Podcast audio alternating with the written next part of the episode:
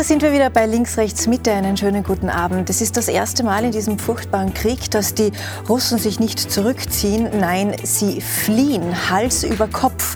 Der Stolz der russischen Armee auf der Flucht aus Kharkiv. Die Niederlage sitzt tief.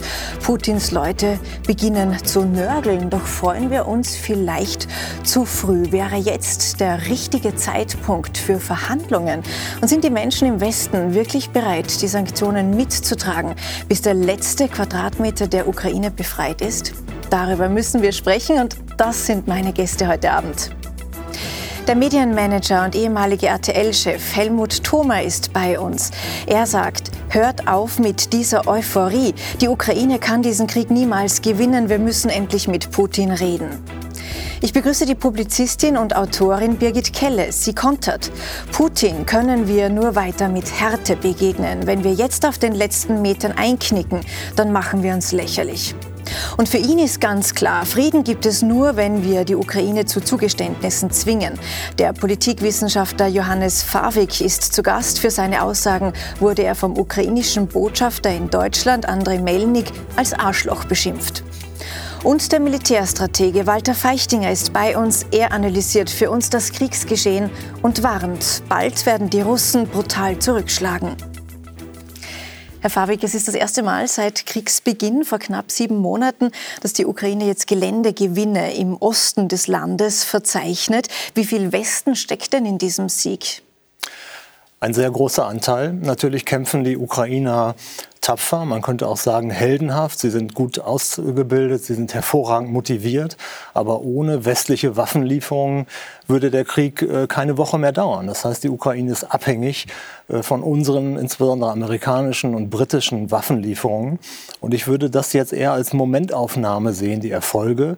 Ich glaube, dass die Eskalationsdominanz nach wie vor auf russischer Seite liegt. Und wir sollten jetzt nicht in Euphorie verfallen, obwohl mhm. ich mir persönlich natürlich einen Sieg der Ukraine wünschen würde. Ja. Das ist ja gar keine Frage. Aber lassen Sie uns den Begriff Eskalationsdominanz klären. Was meinen Sie damit, dass auf jeden Schritt des Gegners eine noch härtere Antwort folgt? Ja, das kann man so sagen. Eine härtere und eine mit langem und kaltem Atem. Ich glaube, die Russen haben wirklich das größere Potenzial, auch die größere Skrupellosigkeit am Ende. Äh, und die oberste sozusagen Eskalationsstufe wäre nuklear. Das ist nicht ähm, wahrscheinlich, aber über dieser Krise schwebt doch das Damokelschwert einer nuklearen Eskalation.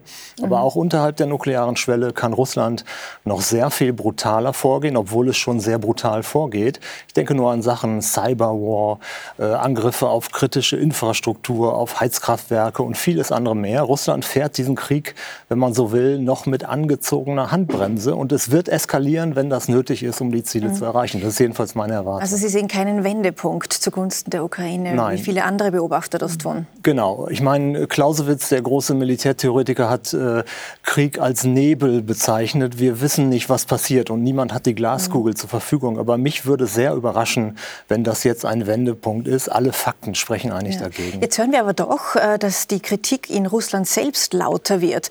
Russische Militärblocker kritisieren die Kriegsführung. Sie sagen sogar, wenn wir so weitermachen, dann verlieren wir den Krieg noch. Also könnte es nicht doch sein, dass die Stimmung in Russland kippt? Das kann alles sein. Wir wissen nicht, was passiert, aber wahrscheinlich ist das nicht. Ich würde nach meiner Beobachtung sagen, Putin sitzt relativ fest im Sattel. Er hat einen Machtapparat ausgebildet, was sozusagen nicht jetzt wahrscheinlich macht, dass jetzt eine Opposition dort die Macht äh, übernimmt. Im Gegenteil, es könnte auch noch schlimmer kommen, obwohl Putin schlimm ist. Aber wenn Putin weiter unter Druck gerät, ist alles andere als sicher, dass ein Nachfolger die Sachen anders angeht. Also wir haben sowieso keinen Einfluss auf die Entwicklung. Dass Putin aber jetzt wegen diesem Krieg gestürzt wird, halte ich für sehr, sehr unwahrscheinlich. Mhm. Und wir sollten in all diesen Fragen nicht Wunschkonzerte formulieren, sondern von den nüchternen Realitäten ausgehen. Und ich sehe keinen Anhaltspunkt dafür, mhm. dass Putin im Inneren schwach ist. Jetzt zeigt dieser Sieg dem Westen in jedem Fall, seht her, eure Waffen helfen. Gebt uns mehr davon. Hat Frau Kelle, der ukrainische Präsident Zelensky, diesen Sieg auch gebraucht, um die europäischen Regierungen in Europa bei der Stange zu halten?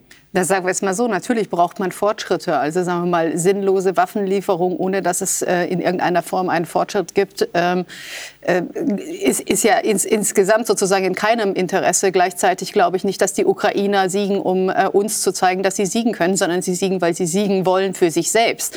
Also dieser Kampf wird ja nicht wegen uns geführt, sondern, äh, sondern das, was, äh, was ja sichtbar wird, ist, dass wir einen Krieg haben, den ich habe hier in dieser Sendung gesessen irgendwie äh, vor einem halben Jahr schon, wo mhm. es hieß, äh, das halten die keine vier Wochen durch.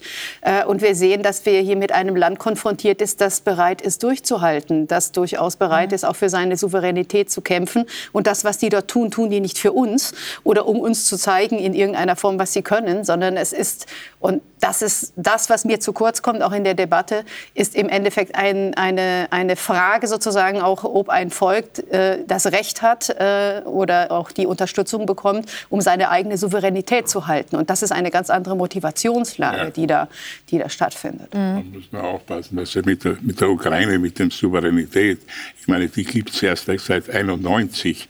Äh, vorher gab es keine Ukraine, das war ein Teil der Sowjetunion.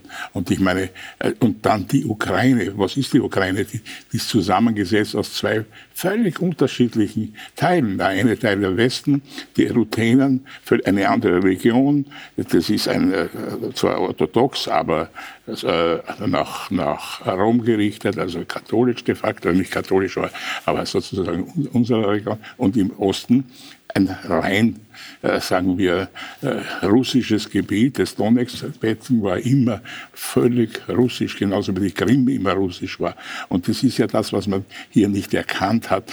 Das, das, ich meine, das ist so eine, eine, eine komplizierte Gelegenheit, die, die darin relativ leicht aufzulösen gewesen wäre. Was alle vergessen, dass vor dem, bevor der äh, Putin einmarschiert ist, gab es einen Briefwechsel mit beiden.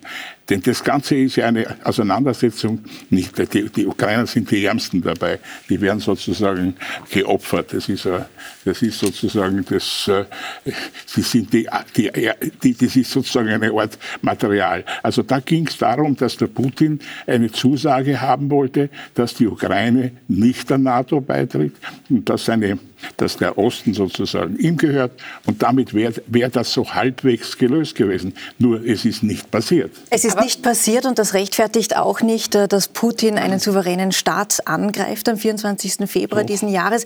Ich glaube, dass Fehler passiert sind äh, in der Geschichte, darüber haben wir schon viel Nein, also auch an diesem man Tisch aber eins dazu sagen. Nein, Herr, Herr Thomas, ich möchte gerne in der, in der Gegenwart ja, bleiben und nicht jetzt die Geschichte hier aufrollen. Ich möchte gerne wirklich noch bei dem mhm. bleiben, was hier gerade in der letzten Woche ja. passiert passiert ist, denn dieser Abzug der Truppen, äh, der russischen Truppen, der offenbart nämlich auch Grauenvolles. Was wir gerade sehen in Isium, da wurden 400 äh, Gräber entdeckt, Frauen, Kinder, Zivilisten. Zelensky spricht von Folter. Wir wissen es nicht, das wird jetzt gerade versucht zu überprüfen. Aber ist auch das ähm, jetzt äh, ein Argument, Frau Kelle, dass der Westen jetzt einmal alles in die Waagschale werfen muss, um Putin zu stoppen? Äh, ich finde grundsätzlich nicht nur das ist ein Argument, aber das ist noch mal ein besonderes Argument, weil man muss ja auch immer schauen, mit, also wem überlässt man im Zweifel auch die Ukraine? Also ich finde es immer wieder erstaunlich, mit welcher ja, Nonchalance man über die Souveränität der Ukraine hier im Westen verhandelt, so als sei es an uns, jetzt die Ukraine aufzuteilen und, äh, und zuzuteilen, welcher Teil irgendwo hingehören muss. Äh, man, es muss doch jedem klar sein, wenn wenn man quasi äh, verhandelt und, die, und äh, Russland einen Teil der Ukraine gibt, wem übergibt man das dann? Wir übergeben sehenden Auges die Ukraine einem Land, das mhm. jetzt schon in seinem eigenen Gebiet Leute ins Gefängnis steckt, wenn sie nur von Krieg reden. Aber das heißt, und, und das heißt, ja, und, und, und den Ukrainern genauso wie allen anderen Ländern, Grenzländern an, äh, auch an Russland, ist durchaus ja noch in Erinnerung, was, äh, was Russland äh, ähm, auch früher, auch vor Jahrzehnten in der Lage war zu tun. Und ich, ich, ich finde es, wir haben nicht das Recht, äh, hier sozusagen von der Ukraine zu verlangen, dass sie sich freiwillig nur damit uns besser ist, mhm. ähm, sich einzuordnen wieder in ein russisches System. Aber heißt das auch, wir müssen die Ukraine jetzt so lange unterstützen, bis sie am Ende diesen Krieg gewonnen haben? Das war meine in meinen Frage. Augen ja. In ja. meinen Augen ja. Und zwar nicht nur für die Ukraine, sondern auch für die Friedensordnung von Europa, weil wir eben nicht stehen lassen können. Wir haben schon 2014 haben, hat, hat Russland sich die Krim genommen, mehr oder weniger ohne ohne dass, die, dass Europa in irgendeiner Form äh, äh, auch nur aufgemuckt hat. Und jetzt, sieben Jahre später, kommt der nächste Schritt, jetzt will er das ganze Land. Entschuldigen Sie, was ist in den nächsten sieben Jahren? Wir können irgendwann muss doch mal, es muss doch mal geklärt werden, final, dass wir mitten in Europa nicht mehr einfach in ein Land einmarschieren. Und das muss jetzt geklärt werden. Und da, da, da ist für mich keine, gar keine Landverhandlungsmasse da, weil mit, mit welchem Land würde sich ein Putin zufrieden geben? Oder würde er in fünf Jahren dann wieder versuchen, noch den Rest zu bekommen? Das muss jetzt geklärt ja. werden. Also Unterstützung, bis die Ukraine gewonnen hat, Herr Thoma. Aber ist das realistisch? Jetzt noch mal eine große Anstrengung und dann hat die Ukraine die, Ukraine die Fronten geklärt. Nie. Zum Unterschied von Vietnam, wo die Amerikaner zum Schluss geflüchtet sind, nach Jahren gegen sozusagen bloßfüßige äh, vergleichen mit den, mit den Ukrainern. Das, das, war, das war eine heftige Auseinandersetzung. Aber wenn man jetzt zurückführt in die Ukraine, man muss doch einmal sehen, wodurch ist die Ukraine überhaupt gegründet worden. Die ist von das, in der Sowjetunion erstmalig entstanden. Sie ist dann ein Teil des äh, sowjetischen Reiches gewesen. Sie ist dann, immerhin war der Herr Khrushchev, dann einer der Nachfolger von Stalin, war Ukrainer. Der hat, der hat damals ohne Grund eigentlich die Krim an, an die Ukraine geschenkt. Das war aber wurscht, weil das im Grunde genommen ein Teil der Sowjetunion war. Ich meine, das ist, geht so weit, ich habe das von, besprechen können mit Gorbatschow. Aber, aber, mit dieser Methode können Sie auch Bosnien-Herzegowina, die, äh, äh, die Tschechoslowakei, Sie können ganz viele Länder da unten noch einmal neu zusammenwürfeln. Nein, das hat weil es, nichts zu doch, tun. Doch, doch, weil Sie müssen doch einfach, die Frage ist doch, akzeptieren wir, dass die Ukraine ein souveränes Land war und es immer noch sein will? Oder sagen wir, ja, nee, nee, Moment, in eurer Geschichte habt ihr doch, ihr wart doch mal hier. Ihr war, ich, ich, ich finde, es muss doch irgendwann mal aufhören. Wir müssen doch respektieren, wenn die Ukraine sagt, ja, wir, wir waren souverän, wir haben, hier einen, wir haben hier einen Angriffskrieg. Dort sind, dort sind Russen in, auf der Krim. Ich glaube, das geht ja. jetzt in eine völlig ja. falsche Richtung. Ja. Entschuldigung, Herr Doppel, da muss ich mich jetzt wirklich ein bisschen einmischen. Sie sagen, die Ukraine ist kein souveränes Land. Das habe ich nicht gesagt. Stimmt überhaupt. Sie sagen seit 1991 erst. Das Gleiche gilt für Usbekistan, für Kasachstan, ja, für andere Staaten, die in der Sowjetunion waren. Ja, ja. Das heißt, all denen sprechen Sie auch die Souveränität ab, so mit der Ukraine. Nicht. Punkt eins. Punkt zwei. Wir wissen, dass Putin das Angebot hatte von der Ukraine, dass er sich für neutral erklärt, dass sie nicht in die NATO aufgenommen wird. Das war Putin egal, er ist trotzdem einmarschiert. Ja, also wir können die Fakten nicht so verdrehen. Das ist einfach das, was passiert. Aber was macht denn Putin jetzt? Ja? Jetzt hat er diese Schmach der Niederlage erlitten. Das ist ja noch, das ist jetzt sicher eine sehr unangenehme genau. Situation also für diese die russischen Woche, Truppen. Ich rede jetzt nur von dieser Woche, Herr Feichtinger. Diese Woche war nicht gut ja. für ihn. Ja? Die war nicht gut für ihn. Ja. Nein, auch so. nicht beim Gipfel in Usbekistan. Richtig, das meinte ich auch damit. Ja. Genau. genau. Ähm, was macht er denn jetzt? Könnte es sein, dass er womöglich doch, wie auch Herr Fabik angedeutet hat, noch äh, zur Atombombe greift? Das sehe ich genau wie Herr Warwick eher als unwahrscheinlich an, weil das wäre doch eine Eskalation als eine Ausweitung des Krieges auf eine Stufe, die Russland sicher auch eher schadet als nutzt. Weil die Nutzung, der Einsatz einer Atombombe wird weder von China noch von den anderen Nuklearmächten toleriert werden. Das geht nicht. Damit würde sich Russland wirklich als Bad Guy der internationalen Politik total isolieren und in die Ecke stellen, selber stellen. Ich glaube, da ist wirklich noch eine mhm. große Hemmschwelle da. Aber es gibt ja noch andere Möglichkeiten, wo natürlich Russland gehört, versuchen ja. kann, hier mhm. nachzuziehen, in diesem Krieg noch aktiver zu werden, wieder zu versuchen, das Gesetz des Handelns zu bestimmen. Aber das wissen wir heute nicht. Und wir haben einen Krieg, der eigentlich nur von Überraschungen, vom ersten Tag an eigentlich mhm. bisher geprägt mhm. war der große Einmarsch, ja, die Stärke der Ukraine, die Schwäche der russischen Armee. Und heute stehen wir wahrscheinlich vor der nächsten Überraschung und wir wissen es noch gar nicht. Wie schätzen Sie die Gefahr ein, äh, Herr Thoma, dass Putin doch noch zu einer taktischen Atomwaffe greift? Ich glaube, das hat er nicht notwendig. Das, der wird, das wird äh, höchstwahrscheinlich regruppieren und neu, äh, einen neuen Krieg sozusagen Beginn starten. Ich meine, man muss ja mal denken, wenn man sich vorstellt, die, die Amerikaner wären hier anstelle der Russen, die hätten jetzt wahrscheinlich schon Kiew äh, in, in, eine Ruinenlandschaft verwandelt mit ihrem Bomber. Das heißt, eigentlich ist diese Operation Z, zeigt ja, dass die im Grunde genommen ja nur eine begrenzte Operation haben wollen. Die haben ja, haben, wollen ja nur ihren Teil zurückhaben, plus eine Sicherung der Krim, was auch gerechtfertigt ist, weil die Krim ist, und da müssen wir ja immer auf aufpassen. Es gibt ja das Selbstbestimmungsrecht der Völker. Das sind Russen. Und, die, und im Donetsbecken sind Russen. Das, das sind keine Ukrainer. Das also ehrlich gesagt, nein, ich, ich, find, ich finde diese, diese Herleitung finde ich falsch. Das sollten die Ukrainer ganz alleine für sich entscheiden. Welche das müssen Ukrainer? wir gar die sind nicht. Ukrainer. Ja, aber, aber diese, diese Entscheidung ist schon einmal gefallen und dann gab es eine Annexion 2014 und jetzt ist der Versuch der zweiten Annexion. Mit Verlaub, also, äh, da können wir an dem Punkt kann man aufhören, darüber zu diskutieren. Die Ukraine kann das alleine Staat. Entscheiden, wo sie dazugehören will. Also und ganz glaub, offensichtlich genau. haben wir aber breite Bevölkerungsschichten, die überhaupt nicht einmal ansatzweise wieder zu Russland gehören wollen, obwohl sie selbstverständlich russische Wurzeln haben. Die Ukraine, fast jeder in der Ukraine ja. spricht Russisch. Das eine, äh, das eine widerspricht ja dem anderen auch gar nicht. Mhm. ich glaube, wir können noch mal einmal festhalten, dass Herr Thoma isoliert ist an diesem Tisch, jedenfalls von den Gästen.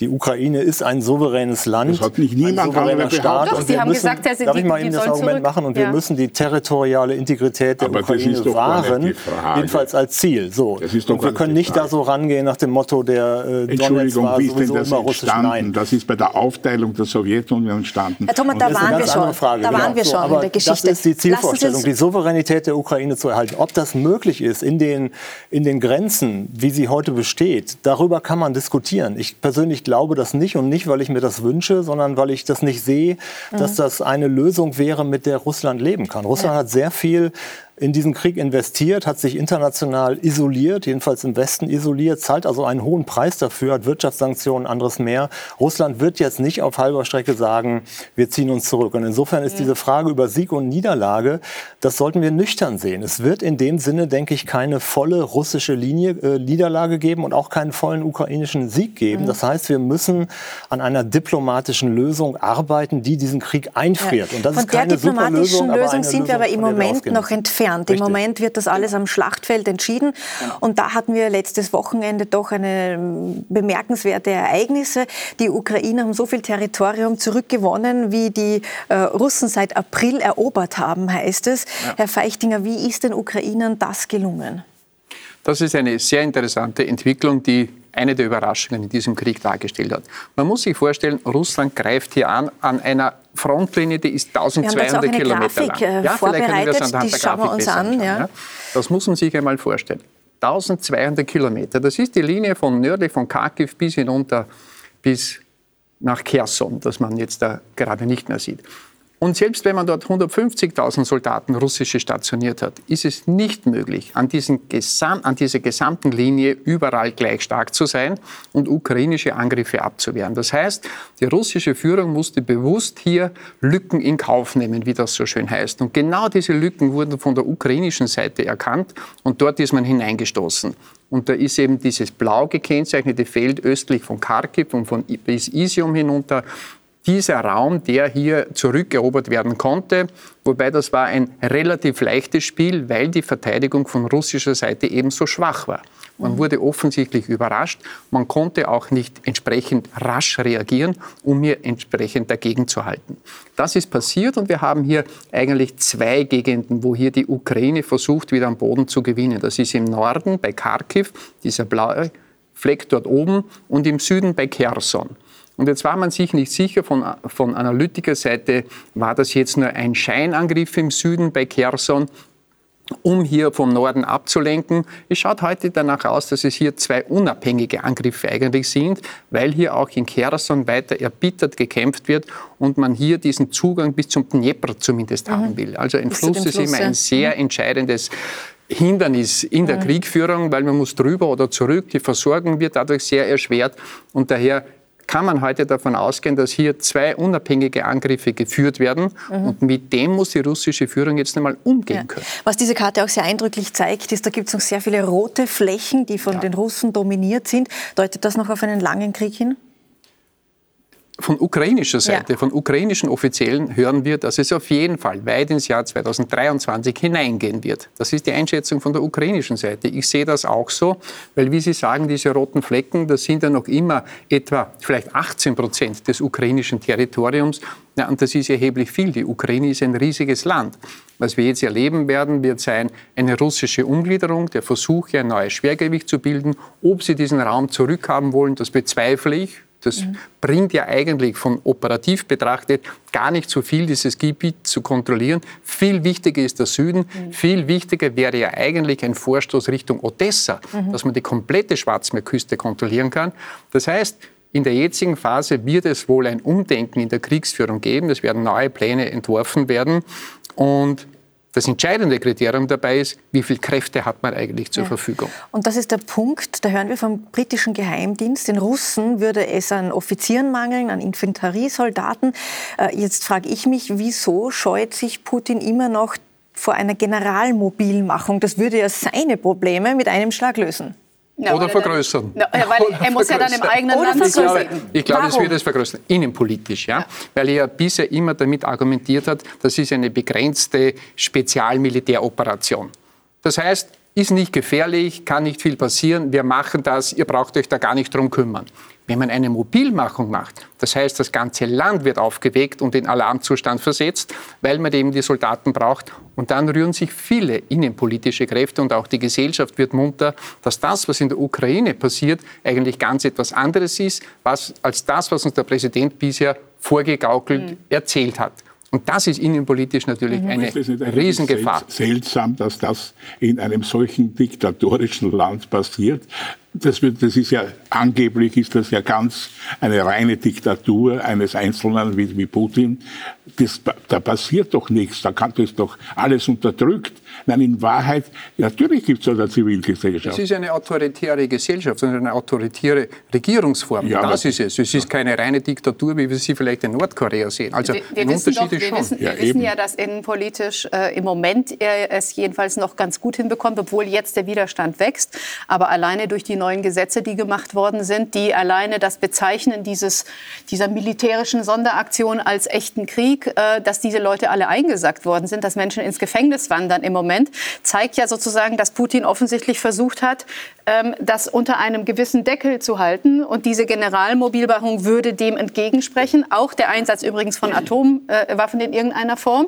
Das heißt, im Moment, im Moment hält er das quasi so als äh, äh unter, auf einem gewissen niedrigen Niveau. Natürlich kann Russland ganz anders. Natürlich können die das. Aber auch, auch Russland muss ja überlegen, welche Konsequenzen hat das dann?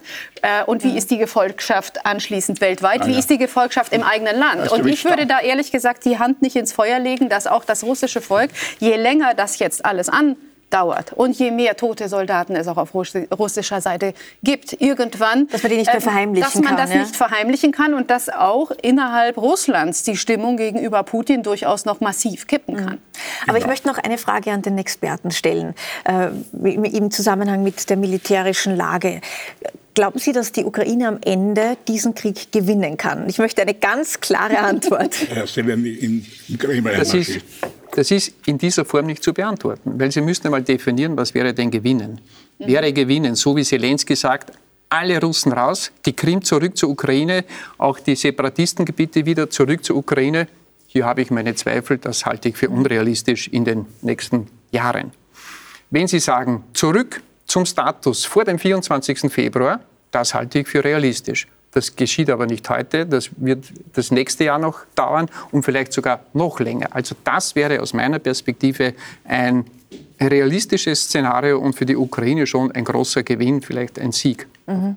Aber wenn es nicht für diesen großen Sieg reicht, wäre dann auch nicht der Zeitpunkt gekommen, um an den Verhandlungstisch zurückzukehren? Was passiert, wenn man heute mit Verhandlungen oder mit Gesprächen beginnt? Gespräche sind ja mal vorgestaffelt.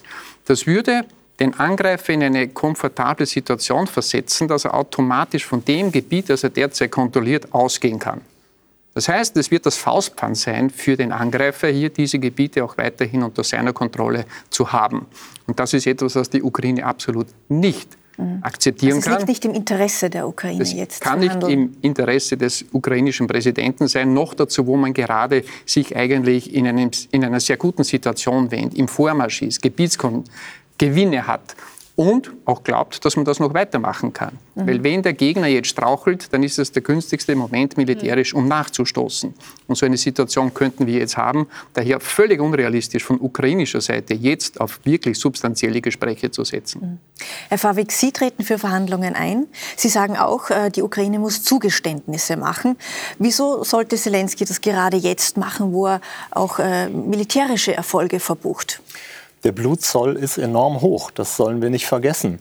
Die Ukraine äh, schadet äh, sich selbst mit diesem Krieg, die Russen auch. Äh, und die Ukraine kämpft einen Verteidigungskampf, natürlich. Aber ich frage mich, wofür und mit welchem Ziel sie diesen Verteidigungskampf kämpft und ob es nicht doch klüger wäre, und ich habe der Ukraine nicht zu raten, aber meine Empfehlung wäre das, auf Verhandlungen zu setzen, am, im besten Fall auch äh, sozusagen auf der Basis eigener militärischer Stärke. Das ist gar nicht mein Problem. Aber das Ziel muss doch sein, diesen Krieg zu beenden und nicht ihn in einen dauernden Abnutzungskrieg jahrelang zu führen mit riesigen Verwerfungen. Nicht nur in der Ukraine, weltweit Getreidelieferungen, anderes mehr. Das heißt, wir müssen diesen Krieg möglichst schnell zu Ende bringen. Das muss das Ziel sein. Im Moment haben wir eine Diskussion, dass man etwa die deutschen, deutsche Außenministerin sagt, wir dürfen nicht kriegsmüde werden wo leben wir denn? Ich bin kriegsmüde. Ich bin dafür, diesen Krieg möglichst schnell zu beenden und zu möglichst guten Bedingungen für die Ukraine zu beenden, aber zu beenden. Und Diplomatie hat die Aufgabe, unvereinbare Positionen zu lösen. Mhm. Und wenn wir Diplomatie keine Chance geben, dann setzen wir einseitig auf die militärische Karte und ich finde das unverantwortlich. Ja. Wobei ich glaube nicht, dass es so ist, dass, die, dass man einseitig gerade nur auf Militär setzt, sondern nicht, äh, die, die diplomatischen Kanäle sind ja durchaus offen. Also man hat ja nirgendwo die Gespräche Gespräche abgebrochen oder so, sondern, sondern ich glaube, dass beides parallel läuft. Gleichzeitig ist es so, dass sie nur dann verhandeln können, wenn sie das Gefühl haben, auf Augenhöhe zu sein.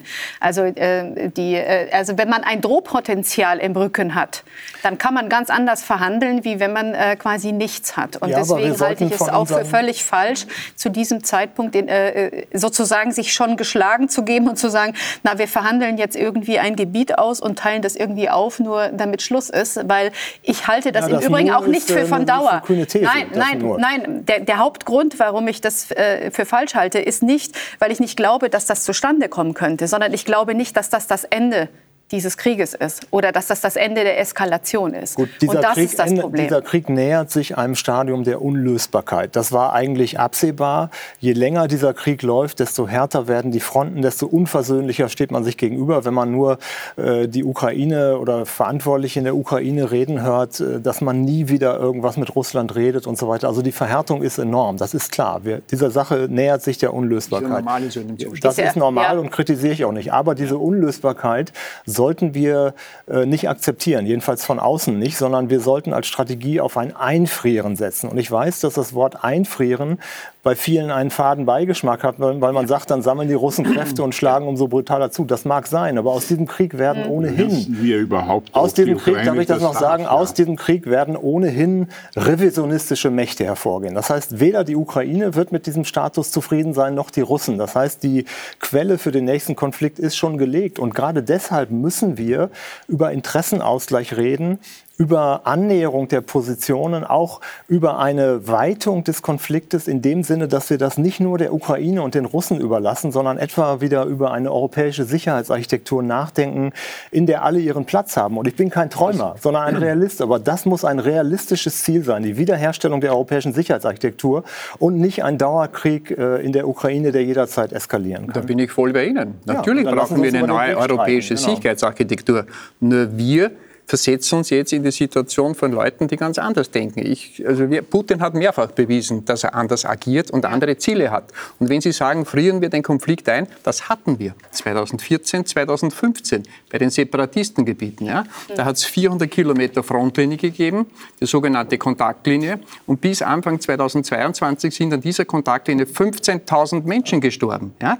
Also soweit zum Einfrieren von Konflikten. Wir kennen das auch aus der, aus der Geschichte der Sowjetunion Sowjetunion, als sie aufgelöst wurde, eingefrorene Konflikte, Bergkarabach und wie sie überall geheißen haben, die Usbe Süd Südossetien zum Beispiel, das waren alles genau die Punkte, wo Russland immer dann den Fuß in der Tür hatte und hier eskalieren konnte oder nicht eskalieren konnte. Das ist keine Friedenspolitik, das ist keine nachhaltige Politik. ist nicht schön, völlig richtig, also aber ein heißer Krieg diese, ist diese Russlandfeindlichkeit finde ich eine Ungeheuerlichkeit. Die Russen haben den Zweiten Weltkrieg gewonnen, die haben Nazi-Deutschland besiegt, sonst niemand. 26 Millionen äh, Leute haben die geopfert.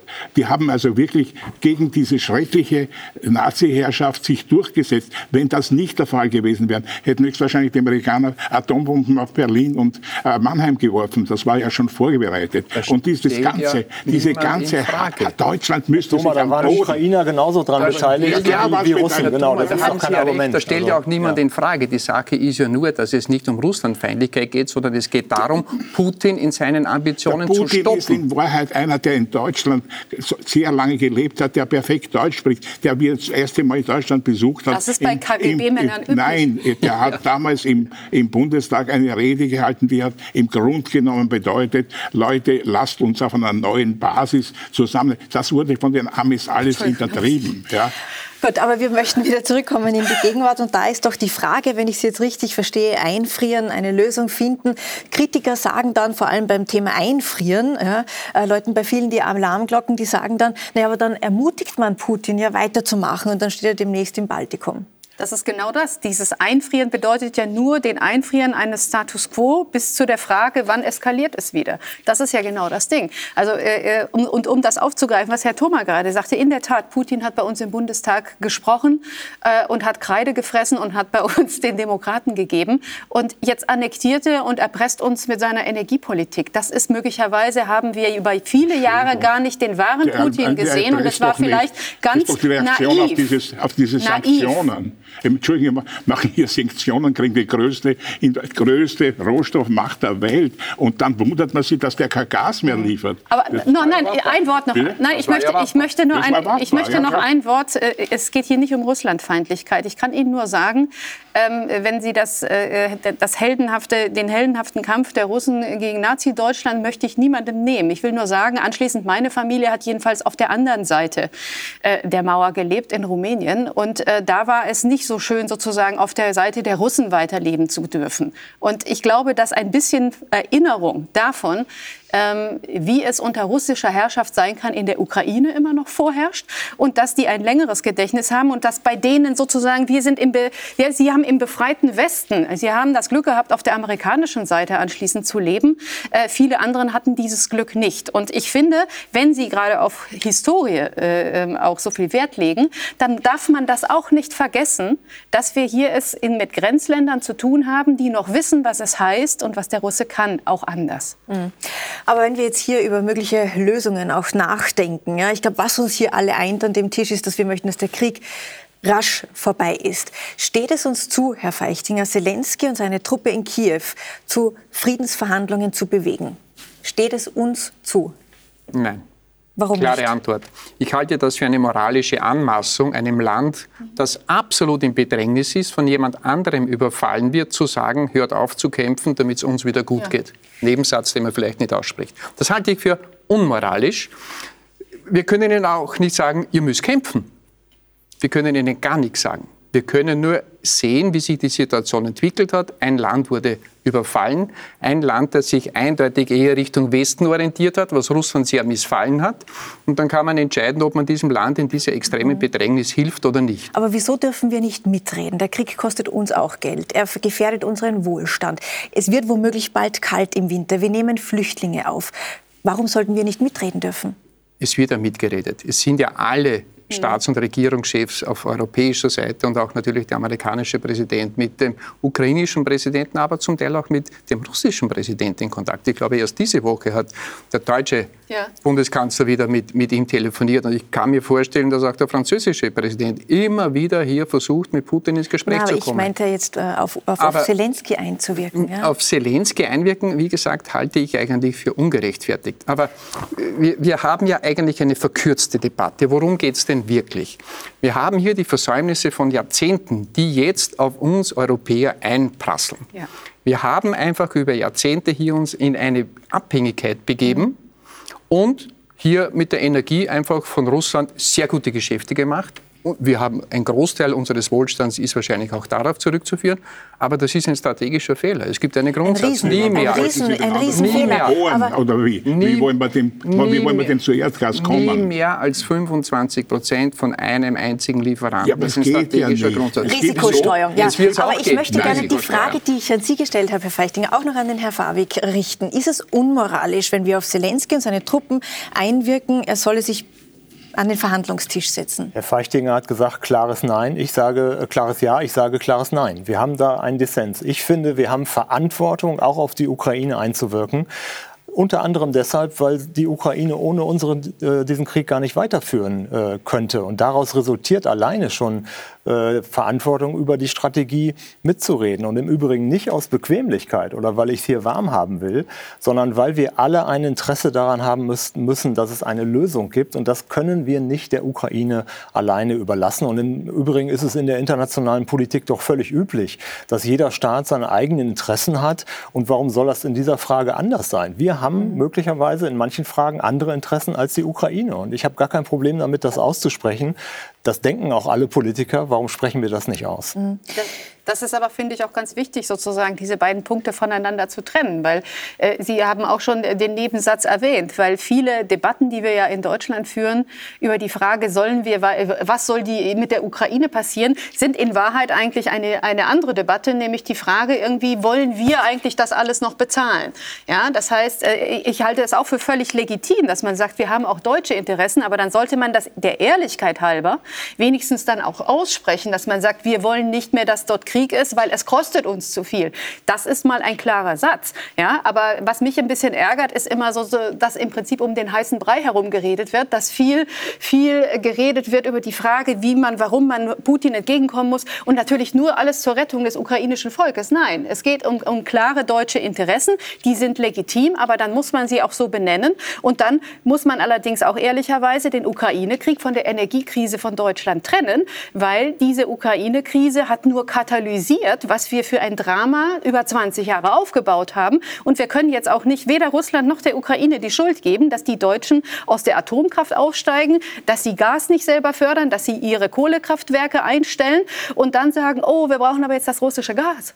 Ja, das ist ja nicht der Punkt. Doch. Das russische Gas war so, so billig, dass es im Grunde genommen Europa erlaubt hat, vor allem den deutschen Teil, äh, noch einmal das Ganze aufzubauen. Das ist ja, wenn man die Kosten nimmt, wenn man jetzt das Flüssiggas ist ungefähr sechs bis siebenmal so teuer wie das, äh, wie das Gas, was aus Russland kommt. Es ist doch klar, dass, da, dass das ein enormer Druckmittel ist. Russland hat diese, diese, diese Bodenschätze. Und ich meine noch einmal, was heißt überhaupt ewig diese Russlandfeindlichkeit? Die Amerikaner haben viel mehr Kriege geführt, als es die Russen überhaupt je gemacht haben. Ich meine, was haben die alles überfallen? Was haben die alles zerstört? Und da, was zum Beispiel nehmen wir die Kuba-Krise. Ja? Da waren, da waren Aber wir sind doch jetzt das, in- in die, Europa. die Kuba-Krise ist genau das Gegenteil von dem, was heute Nur seitenverkehrt, Herr Thoma, genau. Ja. Aber wissen Sie was, Herr Fabig muss sich das auch oft anhören lassen in Deutschland, dass er russlandfreundlich wäre.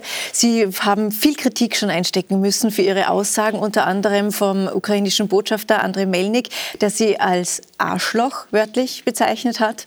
Wie haben Sie das geschafft? Nun, ich bin mit meiner Position am im Reinen und ich argumentiere nicht aus einer Russennähe oder einer Russlandversteherei, überhaupt nicht, sondern ich versuche Warum diesen... man Russland nicht verstehen, sag? Ich- Das ist alles nicht mein Thema. Ich schaue mir diesen Konflikt nüchtern wir. an, Ja, mit, einem, mit einem realpolitischen Kompass und ich versuche über Lösungen zu reden. Und äh, dass die Ukraine und ukrainische Repräsentanten das in manchen Fragen anders sehen, das mag sein, aber wir sollten doch nicht in allen Fragen nur moralisieren, sondern uns nüchterne Interessen mal anschauen. Das ist mein Ansatz. Wenn ich auf diesen Konflikt schaue, äh, dann wird es aus meiner Sicht so sein, dass die Ukraine Zugeständnisse machen muss. Und nicht, weil ich das gut finde, sondern weil das ein Gebot der Realpolitik ist.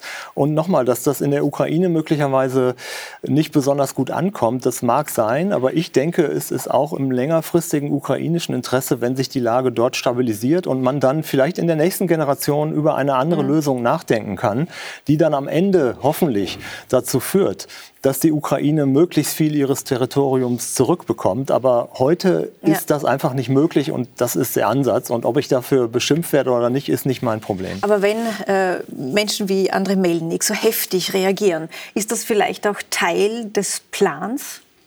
unliebsame Stimmen mundtot zu machen, auch aus ukrainischer Sicht wir Teil uns das, ja natürlich in einer Propagandaschlacht. Das ja. ist ja vollkommen klar.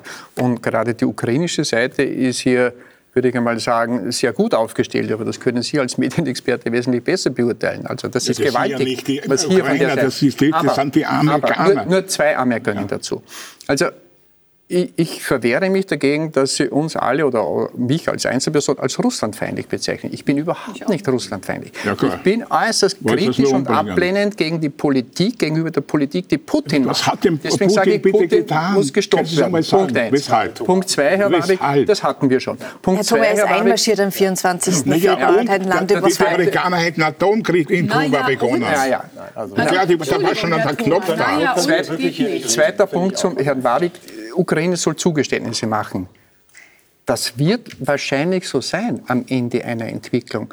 Aber ich finde es wirklich moralisch sehr bedenklich, wenn ich das jetzt in dieser Situation als Außensteher, dem es gut geht, der ukrainischen Führung rate. Das halte ich für mich, also ich, ich würde das als Person nicht machen, weil ich sage, ich, ich überhebe mich, ich erhöhe mich moralisch dermaßen, das, das steht mir nicht zu.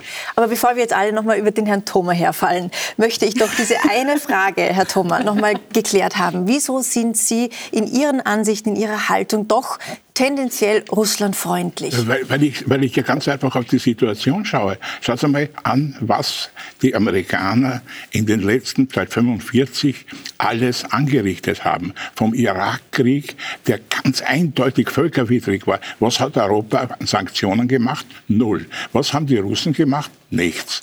Was ist alles da passiert? Europa hat keine Moral.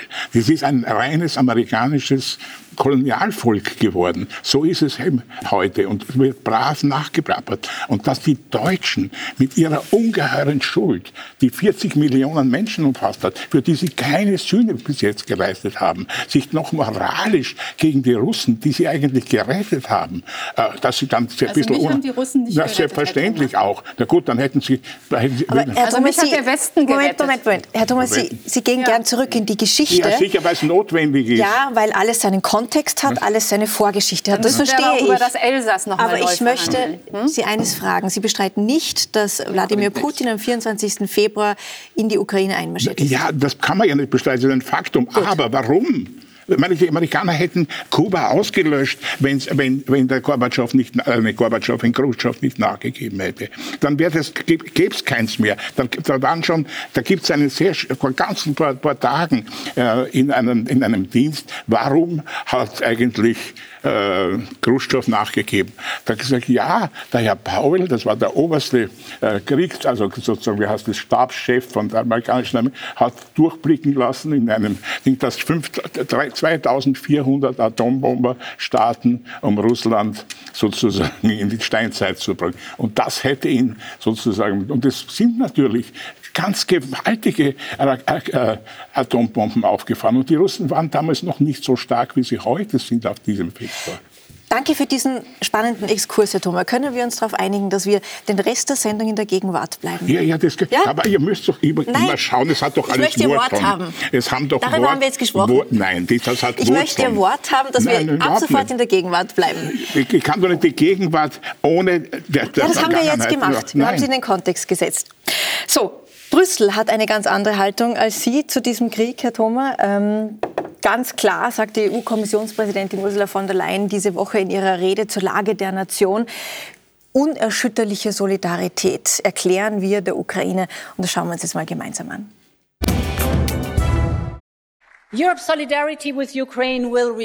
Europas Solidarität mit der Ukraine wird unerschütterlich bleiben. Und ich stehe hier in der Überzeugung, dass Putin mit Mut und Solidarität scheitern und Europa sich durchsetzen wird.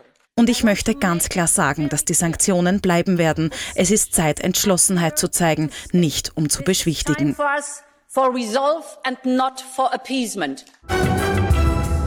Also die EU sichert der Ukraine volle Solidarität zu. Ein anderer Krisenherd lässt den Westen aber kalt. Diese Woche ist ein alter Streit aufgebrochen zwischen Aserbaidschan und Armenien. Herr Wawik, wieso ist das so?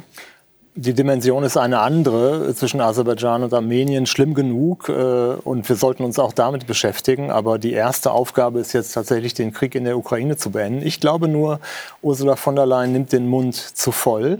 Sie will da so ein bisschen so einen Churchill-Moment kreieren. Das kann man tun. Aber ich glaube, die Europäische Union überhebt sich. Ich sehe die Ukraine weder als Beitrittskandidat zur Europäischen Union, schon gar nicht schnell. Das wird eine Generationenaufgabe sein. Wahrscheinlich eher zwei Generationen. Positionen.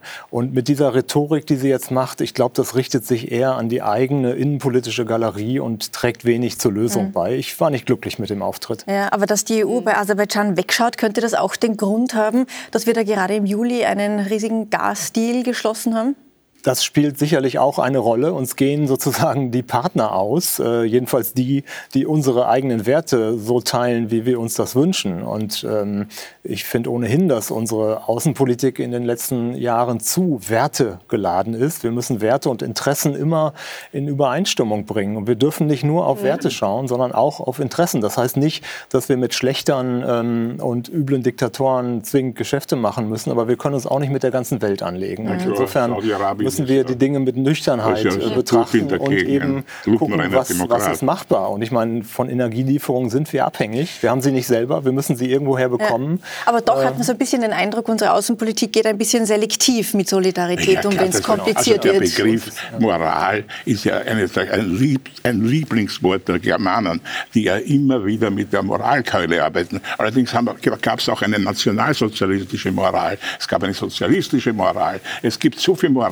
Da hört doch mit damit auf. Im Grunde genommen, wo haben wir, wenn wir so 12 Millionen russische Soldaten haben in diesem Krieg verloren, 4 Millionen wurden verhungern lassen. Was ist darauf als Resultat gekommen? Nichts. Sie haben sich, die Amerikaner haben 300.000 Mann verloren in dem ganzen Zweiten Weltkrieg. Also das heißt, so ein ein ungeheurer Aufwand. Und das wird nicht berücksichtigt. Die Deutschen müssen ganz gedrückt gehen. Wenn ich mir vorstelle, dass zum Beispiel Gorbatschow als Person wirklich es erreicht hat, dass die Wiedervereinigung stattgefunden hat. Und wie schäbig hat man ihn behandelt. Da ist der Olaf, der Vergessliche, ist nicht einmal hingefahren. Ja, also ich meine, das ist doch unglaublich. Da, da wäre ich jetzt ausnahmsweise bei Ihnen, weil es tatsächlich so ist. Aber ich finde trotzdem, dass man, ich finde, Sie haben was Richtiges gesagt. Eigentlich, man müsste diese also man müsste die Interessen und die Moral muss man voneinander trennen. Äh, und wenn, dann müsste man wenigstens ehrlich über die Interessen sprechen, die man hat. Weil selbstverständlich irgendwie macht es eigentlich keinen großen Unterschied, bei welchem Schurken wir Öl oder Gas kaufen. Ja, äh, das, auch das gehört letztendlich ausgesprochen. Also, dass man sagt, wir kaufen von Russland keins, aber biedern uns in Saudi-Arabien an, ist ja im Endeffekt quasi äh, äh, die Frage sozusagen, wen, wen nehmen wir jetzt als schlimmer? Äh, Fakt ist, und ich glaube, da, und da fehlt mir die Debatte noch, vor allen Dingen in Deutschland, ist, dass doch diese Krise gezeigt hat, dass es ein Wert an sich ist und eben nicht nur eine energiepolitische Frage, sondern auch eine, eine geostrategische Frage, eine sicherheitspolitische Frage ist, ob ein Land sich autark mit Energie versorgen kann oder ob es von freundlichen oder feindlichen Nachbarn abhängig ist. Und in dieser Debatte sind wir noch nicht einmal in Deutschland. Und ich wünsche mir diese Debatte endlich. Dann könnten wir nämlich auch aufhören, so zu tun, dass wir immer nur aus moralischen Gesichtspunkten handeln würden, sondern wir haben ein echt echtes Problem in Deutschland und das hat sich angebahnt, weil unsere Regierung äh, es zugelassen hat. Auch das. Also wir, wir müssen einfach mal schauen. 2014 annektiert also Russland die Krim. Und in den letzten sieben Jahren haben wir die Weichen gelegt, um uns in völliger Abhängigkeit der Russen zum Gas zu mhm. bewegen. Das war Wahnsinn. So, und jetzt sind wir mit dieser Wahrheit konfrontiert. Und diese Wahrheit wird Deutschland eine Menge Geld kosten. Und es wird unschuldig die Be Bevölkerung im Moment auch gerade äh, viel Geld kosten. Aber die langfristige Lösung kann doch jetzt nicht sein, dass wir einknicken in den Sanktionen, damit wir wieder billiges ja. Gas bekommen, weil das unser Problem an sich nicht löst, sondern uns auf Jahre, auf aber die Zukunft schon klar, weiterhin bekommen, immer wieder in diese Abhängigkeit ja, ja, aber es ist schon klar, Frau Keller, wir bekommen kein Gas mehr als Folge der Sanktionen. Und äh, weil Sie die Bevölkerung ja. angesprochen haben, es gibt eine neue Umfrage in Österreich, die besagt, dass nur mehr knapp über 50 Prozent der Menschen hinter den Sanktionen ja, stehen. Und ähm, ich frage mich, wie lange machen die 50 Prozent das noch mit, Herr Feichtinger? Wann sie verlieren. Das wird man, das wird man sehen. Im nächsten Jahr. Wir haben sicher ein kritisches Jahr für uns aus europäischer Perspektive und damit auch aus österreichischer Perspektive.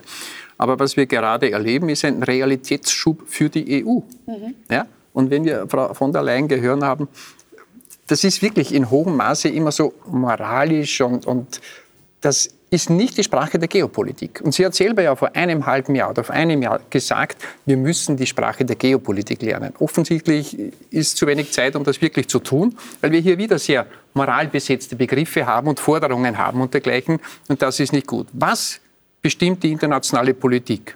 Interessen. Es ja, sind immer Interessen. Das genau. ist die erste Lektion, die ein Diplomat lernt. Interessen bestimmen das Verhalten eines Staates. Daher müssen wir definieren, was sind die europäischen Interessen und was sind wir bereit dafür zu tun.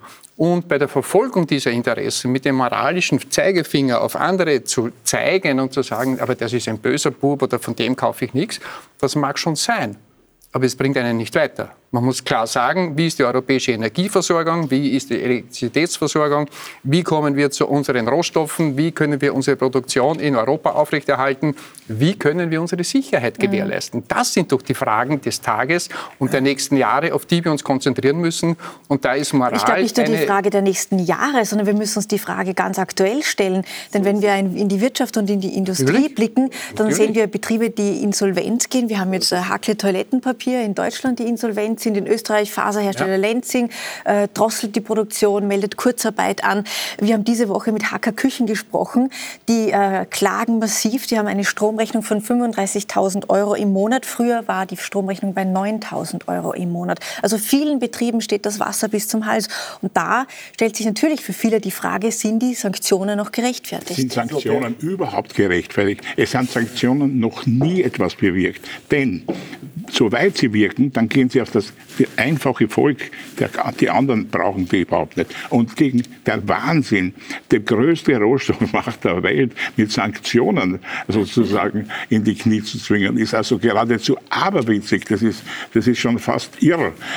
Das, und die, wer sich am meisten freut natürlich, sind die Amerikaner, weil die gewinnen natürlich. Warum haben Sie eigentlich so einen Amerikaner-Hass? Überhaupt, also, keinen Hass, gar keinen. Ich sehe nur, ich finde die tüchtig.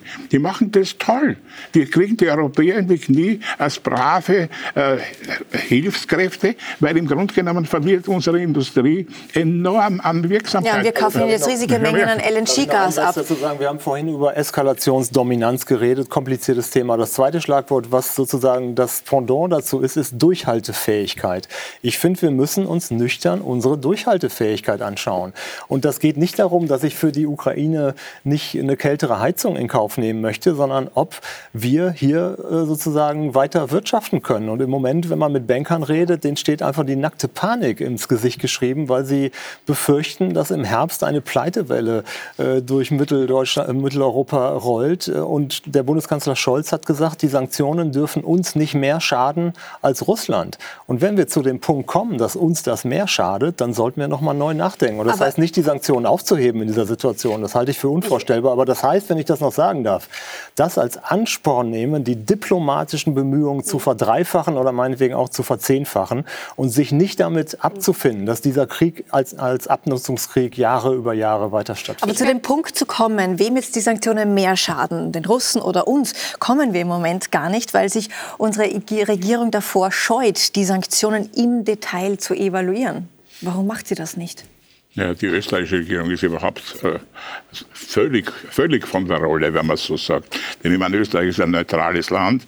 Es könnte sich sehr gut raushalten aus all dem und spielt eine, eine Rolle mit, die im Grunde genommen durch nichts gerechtfertigt ist. Warum sollen wir Sanktionen machen? Wir sollten uns doch wirklich raushalten, neutral sein. Das haben wir ja doch auch versprochen, auf immerwährende Neutralität. Ich glaube, Sie haben den EU-Beitritt äh, übersehen. Ja, schon die, gut, gut, aber und, und, das ist, und das ist schon etwas. Das ist ja auch eine der wesentlichen Erkenntnisse aus der Pandemie und aus der jetzigen also Situation. Sie wollen die Neutralität abschaffen. Gegen ich, Angriffskriege ich kann man nicht neutral dass sein. Dass wir im Rahmen der EU für Österreich das Beste Frage. erzielen. Ja? Und wir haben jetzt die Pandemie, wir haben jetzt diesen Krieg und wir stellen bei all diesen Dingen fest, viele Probleme sind national überhaupt nicht zu lösen. Das muss man auf europäischer Ebene lösen. Das ist für mich eine der wichtigsten Lehren oder eigentlich eine Bestätigung aus der bisherigen Entwicklung. Aber warum, Herr Feichtinger, werden die Sanktionen dann nicht evaluiert? Auch in Deutschland nicht? Ich bin davon überzeugt, dass sie evaluiert werden. Vielleicht wird es nicht an die Medien getragen, aber das wäre ja Humbug, das nicht zu tun. Ich bin ich felsenfest glaube, Debatte überzeugt. Darüber wieder, da sind wir wieder bei der Moral, äh, sozusagen gar nicht eröffnen möchte. Ja. Also nach mhm. dem Motto, die nehmen wir zurück und jene nicht. Ähm, ich sage, ich, ich, ich, glaube tatsächlich, ich hoffe jedenfalls, dass sie evaluiert werden, weil es wäre ja sinnvoll. Aber ja. wir haben ja eben auch erlebt, dass in vielen anderen Krisen Dinge auch nicht evaluiert werden. Ich würde nur an die Dringlichkeit, äh, die Herr Warwick ja durchaus, würde ich sagen, darstellt, ich würde gerne diese, diese verfahrene Situation, ich würde mir wünschen, dass man mit genauso großer Dringlichkeit sich um die, um die Frage Frage kümmert in Deutschland auch, was können wir aus eigener Hand jetzt noch tun, um die Folgen für die Bevölkerung abzumildern. Und wenn ich dann sehe, wirklich, und mich also es, es, es lässt mich wirklich verzweifeln an meiner Regierung und viele auch in der Bevölkerung, dass wir uns in Deutschland noch nicht einmal dazu durchringen können, unsere Regierung zu sagen, die letzten drei Atomkraftwerke, die wir haben, lassen wir erstmal weiterlaufen, weil wir sind mitten in einer Energiekrise. man lässt sich nicht dazu durchringen, die Kohlekraftwerke, die man abschalten wollte, äh, vernünftig weiterzulaufen. Das sind einfach Dinge, verstehen Sie, da, da, da ist keine Logik mehr da, kein gar nichts mehr da, sondern wir sind auch in Deutschland noch lange nicht so weit, dass die Regierung alles ausgeschöpft hat, was sie tun könnte, um der Bevölkerung und der, und der Wirtschaft zu helfen, abseits dieser Sanktionen. Und ich würde mir wünschen, dass wir eine genauso harte Debatte auch darüber führen, was man alles aus eigener Kraft noch tun könnte. Und da haben wir in Deutschland eine ganze Menge, was wir tun können. Aber da sind ideologische Hürden auf deutscher Seite, auf grüner Seite, die ihren Gründungsmythos, den Atomausstieg, nicht preisgeben wollen. Wir haben einen, einen Wirtschaftsminister, der im Wahlkampf ist in einem Bundesland und der gar nicht sagen will, dass dieses Atomkraftwerk in diesem Bundesland eigentlich weiterlaufen müsste. Das sind doch alles, das ist eine Verweigerung, den Dingen ins Auge zu sehen. Und da ist auch auf deutscher Seite noch eine Menge Potenzial, wie wir unsere Energiekrise selbst besser in den Griff kriegen könnten, abseits der Frage von Sanktionen zurücknehmen. Eine mindestens so laute Kritikerin der deutschen Regierung ist äh, Sarah Wagenknecht. Sie hat diese Woche eine Rede im Bundestag gehalten, die hat ordentlich viel Staub aufgewirbelt, auch in ihrer eigenen Partei. Schauen wir da mal gemeinsam rein. Verbrechen, aber die Vorstellung, die Vorstellung, dass wir Putin dadurch bestrafen, dass wir Millionen Familien in Deutschland in die Armut stürzen und dass wir unsere Industrie zerstören, während Gazprom Rekordgewinne macht. Ja, wie bescheuert ist das denn? Preiswerte Energie ist die wichtigste Existenzbedingung unserer Industrie. Wie bescheuert ist das denn, sagt Sarah Wagenknecht. Und sie hat bestimmt auch ein politisches Kalkül. Aber wenn wir das jetzt beiseite lassen, Herr Fawig, hat sie recht? Es ist schon ziemlich bescheuert, keine Frage. Die Frage ist, ob es das wert ist, ob es sein muss und ob wir das durchhalten. Und ich bin mir nicht sicher, ob wir das durchhalten. Und es wäre denkbar schlecht, wenn wir im Winter, sagen wir mal im Januar oder Februar, unter den Druck der Ereignisse gewissermaßen einknicken. Das wäre sehr schlecht. Wir sollten das selbstbestimmt machen und nochmal das als Ansporn nehmen, diese Abhängigkeit in einer interdependenten Welt. Das ist ja nicht nur Russland, sondern auch China. Wir können nicht äh, auf Energie verzichten aus Russland, wir können nicht aus Halbleiter auf China verzichten. Das hängt alles mit allem zusammen. Das heißt, wir müssen uns permanent, und das ist Aufgabe der Diplomatie, um Interessenausgleich in einer vernetzten Welt bemühen. Und dieser Krieg äh, ist gewissermaßen ein, ein Wendepunkt in der Globalisierung, in der Abhängigkeit voneinander. Und wir können nicht autonom und autark sein, sondern müssen weiter daran arbeiten, dass wir mit Staaten auch zusammenarbeiten, deren Agenda uns nicht schmeckt. Und wir müssen am besten Putin überzeugen, diesen Krieg zu stoppen. Und daran müssen wir Energie legen. Gazprom hat im letzten Jahr 26 Milliarden Gewinn gemacht, in diesem Jahr 76. Das ist die also, traurige Wahrheit. Das ist genau. die traurige ja, Wahrheit. Genau. Die verkaufen ihr, ihr Gas das ist an China, an, ja, an Indien. Wir bedrängen die, die europäische Großmacht Russland in Richtung China. Das ist ja auch eine, eine Geschichte. Die Amerikaner haben eine ungeheure Angst davor, dass die Russen und die Europäer zusammenarbeiten. Dann würden sie verdrängt werden. Und das ist deren Hauptangst. Und das verhindern sie damit. Was glauben Sie in der Ukraine?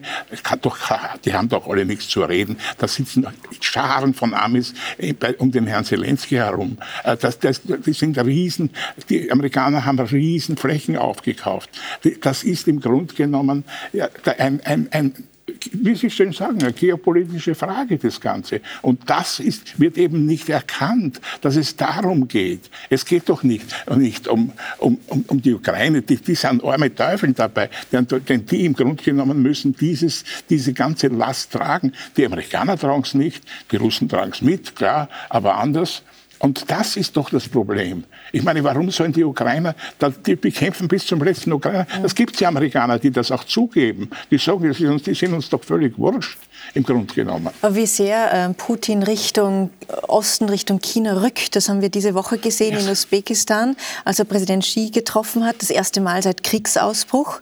Und er hat dort auch einige Deals ja, gemacht. Erdogan will jetzt das, das dazukommen, ja, sind wieder 80 Millionen. Ich meine, wenn man das sieht, da ist eine, ein, sind Menschenmassen, das sind fast 6 Milliarden von den 8 Milliarden, die es auf der Welt gibt, die sich eben in einem Kreis begeben, der nicht russlandfreundlich ist. Will jetzt gar nicht freundlich deutlich sagen. Wir, wir müssen doch aufpassen, die Vernunft beizubehalten. Und ich meine, Russland ist eine europäische Macht. Die war immer mit Europa verbunden. Die Zaren waren Verwandte von der, von der Königin Victoria. Das war, das war immer, immer eine, eine Einheit. Die haben ja auch, die waren die Verbündeten. Das scheint aber jetzt für den Moment vorbei zu sein. Fakt ist, den Kalten Krieg Russland jetzt ein bisschen ausgeklammert. Ja, da, ja, da war, da war, war kommunistischer ja, das ja, gibt's ja. Na, Sie klammern, nein, Sie klammern einen Teil der Geschichte. Sie gehen immer gerne in die Historie zurück und, und, und, äh, gut, und, und jetzt vorbei. machen wir ein bisschen Weihrauch über das Zarenreich. Aber, aber den befreit. Kalten Krieg können Sie doch nicht einfach Na, ausklammern ja, aus dieser Zeit. Die haben sich selbst davon befreit. Die sind heute keine Kommunisten mehr, dass sie keine Lupen reiben. Und Sie wollen das auch nicht wieder sein. Und die, die Ukrainer vielleicht auch doch, nicht. Fakt ist doch, Russland schadet sich mit seiner Politik derzeit selbst ja, und schon. sollte diese Politik ändern. Keine schon, Frage. Aber aus welcher Katastrophe die herausgekommen sind. Ich war damals in in, in, Moskau, da sind, mir ist das aufgefallen, da hat zum Beispiel eine, eine Frau verkaufen wollen einen Schuh, ja, also weil sie gar nichts mehr anderes mehr gehabt hat. Das, ist, das war eine Katastrophe. Und Putin, dem ist es gelungen, das zu stabilisieren. Äh, der arme Gorbatschow hat es nicht geschafft und der Jelzin vorher da, da, war die Katastrophe überhaupt da. Entschuldigung. Aber ich möchte gerne noch, musste, nein, ich, ich, möchte bitte gerne nein, wieder zurück in die Gegenwart auch, kommen. Ja? Wir auch, haben ein Treffen gehabt diese Woche von ja, Putin und Präsident genau. Xi in Usbekistan. Es wurden dort einige Deals fixiert mit China, mit Indien, mit dem Nahen Osten, jetzt auch mit dem Iran. Und Fakt ist, Putin findet schnell neue Kundschaften. Wird er uns am Ende einfach nicht mehr brauchen? Damit sind wir beim Punkt 1 zurück. Interessen. Ja? Was hat China für ein Interesse? Ein ganz ein starkes Russland oder ein abhängiges Russland, wo man günstige Energie beziehen kann, derzeit minus 35 Prozent beim Öl. Ja? Russland muss einen ordentlichen Rabatt geben, damit Indien, Indonesien und auch China das Öl wieder abnimmt. Also Putin zahlt bereits einen Preis dafür. Ja? Ja. Er wird zum Juniorpartner degradiert. Wir haben hier eine geopolitische Situation, wo jeder seine Interessen verfolgt. Nur muss man mal darüber nachdenken, was die sind. Russland möchte mit militärischen Mitteln die Landkarte in Europa, die Sicherheitsarchitektur verändern. Das kann nicht im europäischen Interesse sein. Daher ist es vollkommen klar, dass etwas dagegen unternommen werden muss. Putin muss gestoppt werden. Das heißt aber nicht antirussisch insgesamt und für alle Zeiten. Russland bleibt unser Nachbar. Europa muss natürlich ein gedeihliches Zusammenwirken und Zusammenleben mit Russland als oberstes Ziel wieder haben. Das ist vollkommen klar.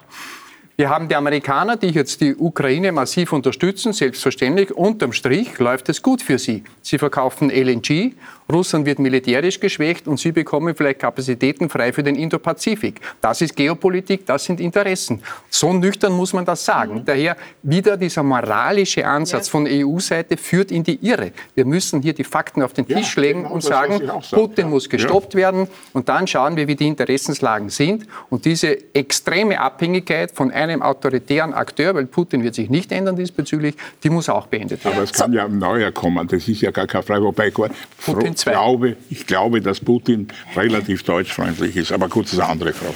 Das Schlusswort haben Sie, Herr Warwick. Stimmen Sie Herrn Feichtinger zu? Ja, ich glaube, dieser Gipfel in Samarkand diese Woche zeigt schon, dass Putin nicht so isoliert ist, wie wir uns das wünschen. Das heißt, wir müssen schon auf globale Zusammenhänge gucken. Und all das ist ein Ansporn, weiter an einer Ordnung zu arbeiten, wo Russland auch seinen Platz hat. Und der Tag wird wieder kommen, wo wir über, äh, uns darüber Gedanken werden äh, machen müssen. Voraussetzung ist aber, dass dieser schreckliche Krieg endet. Vielen Dank an dieser Stelle für die Diskussion heute Abend. Nächsten Sonntag, meine Damen und Herren, begrüßt Sie an dieser Stelle Michael Fleischhacker. Ich wünsche Ihnen eine gute Woche und noch einen schönen Abend. Auf Wiedersehen.